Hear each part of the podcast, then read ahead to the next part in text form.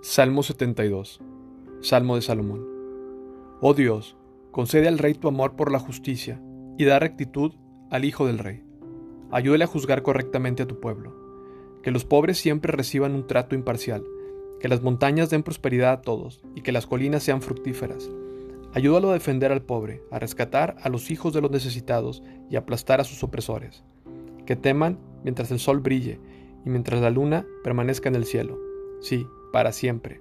Que el gobierno del rey tenga la frescura de las lluvias de primavera sobre la hierba recién cortada, de los aguaceros que riegan la tierra, que florezcan todos los justos durante su reinado, que haya prosperidad abundante hasta que la luna deje de existir, que reine de mar a mar y desde el río Éfrates hasta los extremos de la tierra.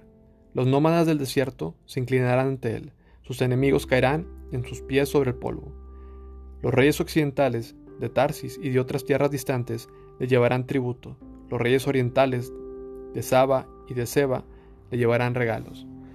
Todos los reyes se inclinarán ante él, y todas las naciones le servirán. Rescatará a los pobres cuando él clamen, ayudará a los oprimidos que no tienen quien los defienda.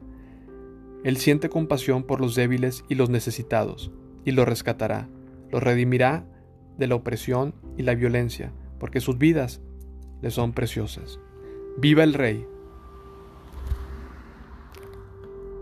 Que se le entregue el oro de Saba, que la gente siempre ore por él y lo bendiga todo el día.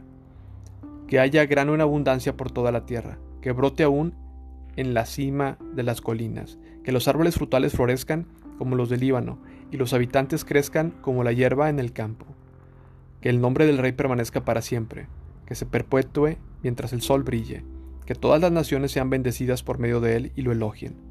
Alaben al Señor Dios, el Dios de Israel, el único que hace semejantes maravillas. Alaben su glorioso nombre por siempre. Que toda la tierra se llene de su gloria. Amén y amén.